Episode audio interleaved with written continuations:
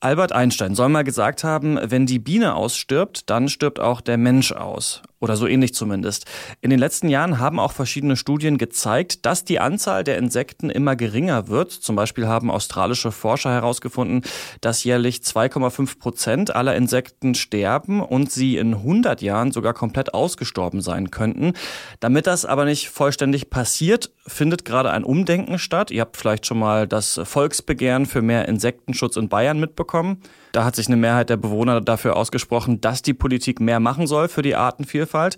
Und da war die Biene immer das Tier, über das alle gesprochen haben.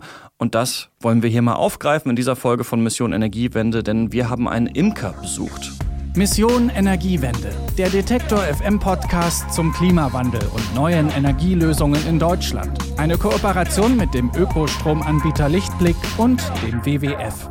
Beziehungsweise hat das Anja Bolle gemacht. Hi. Hi. Wo genau bist du hingefahren? Ich bin ins Bergische Land gefahren. Nächste Station. Engelskirchen. Engelskirchen liegt in der Nähe von Köln, etwa 30 Kilometer östlich. Und vom Bahnhof ging es dann erstmal einen Berg hoch zur Familienimkerei von Leon Greger. Hallo. Hallo, ich bin Anja. Hi. Und wie war der Berg? hoch. ich wollte wirklich auf den Berg. Du hörst, da sind schon viele, viele Tiere, Gänse, Enten, Kaninchen und Hühner mhm. liefen da auch rum. Aber um die ging es mir gar nicht. Ich wollte einfach alles über Bienen wissen von Leon. Leon ist eigentlich Erzieher und gerade in Elternzeit und seit fünf Jahren ist er Imker, hat mittlerweile um die 100 Bienenvölker. Und du hast gerade schon den Satz von Albert Einstein erwähnt. Deshalb habe ich ihn sofort mal gefragt, wie wichtig denn Bienen überhaupt für das Ökosystem sind. Ich weiß nicht, wie Einstein das gemeint hat mit der Biene, ob er die Honigbiene oder die Bienen allgemein mm, gemeint hat, weil ähm, wir haben also mindestens 160 verschiedene Arten. In Oberbergischen hier bei uns sind 130 ungefähr Wildbienen. Und dazu gehört ähm, auch die Honigbiene, also unsere äh, Biene. Das ist aber ein Nutztier. Und die alle anderen äh, Bienenarten, wie auch die Hummel und Bienen, die aussehen wie Wespen, wie, die sind blau und rot und dann würde man nie sagen, dass es eine Biene ist aber gehört zu den Wildbienen. Und wenn die weg wären, dann, dann würden wir, glaube ich, auch aussterben, weil äh, die Bestäubung würde nicht mehr funktionieren, sondern nur die Pflanzen würden überleben, die halt per, per Wind bestäubt werden. Kurz gesagt also, keine Bienen, keine Pflanzen mehr und damit auch kein menschliches Leben mehr. Das ist wirklich witzig, weil ähm, ja meine Freundin auch immer mit diesem Satz äh, um die Ecke kommt und ich sie äh, so ein bisschen immer dafür ausgelacht habe. Ja, stirbt die Biene, stirbt der Mensch. Aber man kann sagen, das ist tatsächlich so. Das ist tatsächlich so. Dir ist jetzt vielleicht aufgefallen, dass Leon hier zwischen den Wildbienen und der Honigbiene unterscheidet. Genau, erklär doch mal, wo da der Unterschied ist. Also ich kann es mir so ein bisschen denken, aber ist ja wahrscheinlich nicht ganz so einfach. Die Honigbiene ist ein Nutztier und lebt in Stöcken, also in Völkern. Mhm. Das sind also die Bienen, die der, äh, die Imker haben und von denen wir auch unseren Honig bekommen. Wildbienen sind äh, Einzelgänger, sogenannte Solitärbienen. Die leben alleine und wenn die eben aussterben, dann sind auch ganz viele andere Pflanzen und Lebewesen betroffen. Deswegen sollten wir die Wildbienen schützen und zwar vor uns selbst. Deren größter Feind sind nämlich wir Menschen. Ich habe es am Anfang schon äh, angesprochen. Es gab ja dieses Volksbegehren in Bayern, dass Insekten und darunter eben auch die Bienen besser äh, geschützt werden sollten, um eben die Artenvielfalt auch zu schützen. Ähm, Wovor genau äh, müssen die Insekten denn geschützt werden? Also was, was machen wir Menschen denn gerade falsch? Wir sind zu ordentlich, so sagt Leon das zumindest. Der Mensch, der räumt äh, gerade im Wald zu sehr auf und greift damit in den natürlichen Lebensraum von Wildbienen ein. Wenn du mal im Wald spazieren gehst, dann fällt dir vielleicht auf, dass dort kaum umgestürzte Bäume oder so rumliegen. Mhm. Die werden oft sehr schnell weggeräumt, weil man damit vermeiden will, dass sich dort für den Wald schlechte Insekten einnisten, hat mir Leon erklärt. Aber tatsächlich haben sie dadurch die Lebensräume Lebensräume ähm, von den Wildbienen oder von vielen Wildbienen weggenommen, weil die brauchen einfach abgestorbenes Holz, wo ähm, der Holzwurm zum Beispiel drin war und dann hat ein Loch reingebohrt unter die Larven und da können die Wildbienen dann ihre Insek also ihre, ihre Eier ablegen und dann können sie ja nächstes Jahr schlüpfen. Aber das ist nur ein Teil.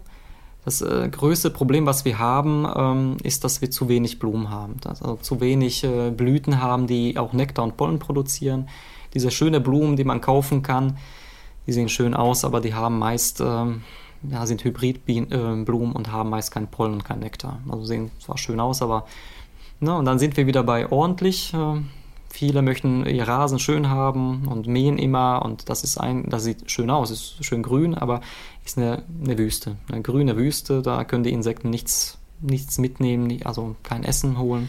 Und das war für mich zum Beispiel auch neu, dass Blumen mittlerweile so gezüchtet werden, dass sie möglichst viele Blütenblätter haben, aber eben kein Nektar mehr für die Bienen haben. Um die Wildbienen zu unterstützen, können wir also den Garten oder den Balkon einfach mit Blumen bepflanzen, die den Bienen auch wirklich was bringen. Viele Gartencenter oder auch Baumärkte haben solche bienenfreundlichen Blumen extra gekennzeichnet, meist mit so einer kleinen Biene dann auf dem Schildchen. Es geht ja hier auch immer äh, um den Klimawandel. Ähm der ja auch ein menschengemachtes Problem ist, der uns auch ähm, bedroht. Wie gehen denn die Bienen damit um? Bedroht er die auch? Leon hat mir gesagt, dass die Bienen da bisher ganz gut mit klarkommen und sich eigentlich auch ganz gut anpassen können. Durch den Klimawandel wird sie also erstmal nicht bedroht. Das gilt für die Wildbiene und auch für die Honigbiene. Die Honigbiene, die ist aber mittlerweile sogar abhängig von uns Menschen. Okay, also wir sind gar nicht dann jetzt ihr größter Feind zum Beispiel. Äh, für die Wildbiene schon. Die Honigbiene ist mittlerweile auf äh, ihren Imker angewiesen, damit wir bzw. die Imker sie vor einem Parasiten schützen können. Also so bräuchte die Biene den Menschen nicht, aber wir haben das anderes Problem mit, den, äh, mit dem Parasiten Varroa. Also Varroa destructor heißt, äh, heißt er, ist eine Milbe. Und ähm, der würde tatsächlich die, die Bienenvölker töten. Also das irgendwann nach ein paar Jahren äh, würden die Völker absterben und darum ist, äh, ist der Imker jetzt natürlich sehr wichtig, weil ähm, der behandelt die Bienen. Das macht jeder Imker anders mit Chemie oder mit organischen Säuren. Leon benutzt Oxalsäure, die ist auch in kleinen Mengen schon im Honig vorhanden. Diese Behandlung mit organischen Säuren, das ist etwas mehr Arbeit für ihn, dafür aber ein bisschen besser für die Biene. Also kann man sich vielleicht so vorstellen, wie der Unterschied zwischen jetzt zum Beispiel Bio und nicht Bio bauen. Genau. Okay, also um das mal kurz zusammenzufassen, für die Wildbiene ist der Mensch schon der größte Feind eigentlich. Der können wir helfen, wenn wir ja ihren Lebensraum erstmal in Ruhe lassen und im bienenfreundliche Blumen zum Beispiel pflanzen. Aber die Honigbiene, das habe ich richtig verstanden, die braucht tatsächlich den Menschen, damit sie nicht ausstirbt, weil die sonst von diesem Parasiten da bedroht wird. Genau. Und Leon setzt sich als Imker sowohl für seine Honigbienen ein, als auch für die Wildbienen. Zusammen mit Schulklassen, Kindergärten oder auch Jugendgruppen macht er kleine Naturschutzprojekte. Zum Beispiel baut er mit Kindern Insektenhotels. Die Imkerei kam nämlich eigentlich erstmal nur zum Spaß. Und ähm, haben wir überlegt, was ähm, wie könnten wir auch unser, ja, unsere Imkerei ähm, ein bisschen bekannter machen und auch ähm, was zurückzugeben. Ja, und dann ähm, ist es auch gut angekommen, dass äh, wenn bei uns etwas gekauft wird, dann ähm, wird auch ein, ähm, ein gewisser Budgetsatz dann ähm, wird rausgenommen und davon kaufe ich dann äh, Materialien und dann äh, fahre ich in die Kindergärten und dann werden äh, zum Beispiel Bienenhotels gebaut oder nicht nur. Also wir machen auch mehrere Sachen. Jetzt haben wir dem Kindergarten zum Beispiel ähm, Plastik, äh, plastikfreien Weihnachtsbaum geschmückt. Aus Bienenwachs haben wir dann äh, Formen gegossen. Das Thema Plastikfreiheit ist für Leon und seine Familie auch sehr wichtig. Gerade wenn es unkomplizierte Alternativen gibt, äh, kann man sehr einfach auf Plastik verzichten, sagt Leon. Bei ihm in der Küche habe ich auch sehr, sehr viele Bienenwachstücher gesehen. Die benutzt er als Alternative für Alufolie und Frischhaltefolie und zum Beispiel auch, um das Pausenbrot für seinen Sohn einzupacken. Ja, das finde ich ganz spannend, denn ich habe die hier äh, in der Detektor FM Redaktion auch schon mal gesehen, diese Bienenwachstücher, da haben auch alle gestaunt und äh, er macht die auch selber. Genau, wenn die Kinder dann schlafen, dann werden abends in der Küche die Bienenwachstücher gemacht. Hier neben uns liegt ein ganzer Batzen an Bienenwachstücher. Kannst du kurz erklären, wie das funktioniert? Ähm, das ist einfach ein Baum, also hundertprozentige Baumwolle und die werden einfach in ähm, Bienenwachs ähm, eingetunkt und diese Bienenwachs ist noch, äh, da ist noch ein bisschen äh, Baumharz und äh, Öl, dass es geschmeidiger wird. Ja, und dann also wird dieses Tuch beschichtet und dann ist es wieder verwendbar und kannst du Lebensmittel da einpacken oder deine Schüssel abdecken damit. Ja, und dann kommt jetzt bald noch die Honigernte dazu und er hätte gerne auch eigentlich noch so 100, 150 Bienenvölker mehr.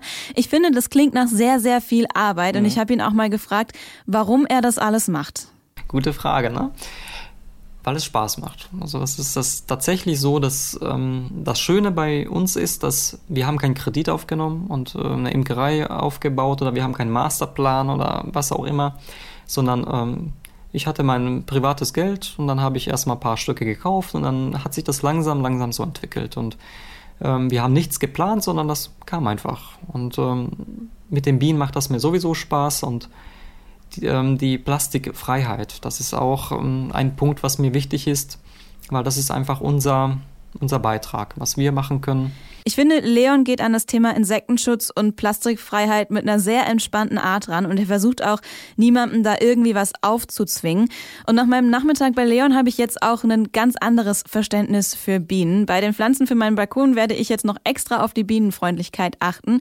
Und wenn ich Honig esse, dann weiß ich jetzt auch, wie viel Arbeit da sowohl für die Biene als auch für den Imker dahinter steckt. Also ab und zu mal äh, an die Bienen denken. Danke, Anja, dass du uns äh, zu ihnen mitgenommen hast. Gerne. Das war's von dieser Folge Mission Energiewende. Alle Infos zu Leons Online-Shop und zu weiteren Bienenprodukten findet ihr auf detektor.fm. Da haben wir noch ein paar Infos für euch zusammengetragen.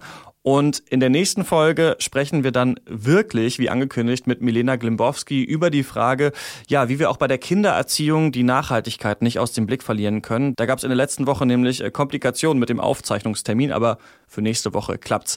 Falls ihr Themen habt, äh, über die wir mal sprechen sollen, dann könnt ihr mir auch gerne eine Mail schreiben. Kontakt@detektor.fm ist die Adresse. Ich bin Christian Eichler. Bis nächste Woche. Mission Energiewende, der Detektor FM Podcast zum Klimawandel und neuen Energielösungen in Deutschland. Eine Kooperation mit dem Ökostromanbieter Lichtblick und dem WWF.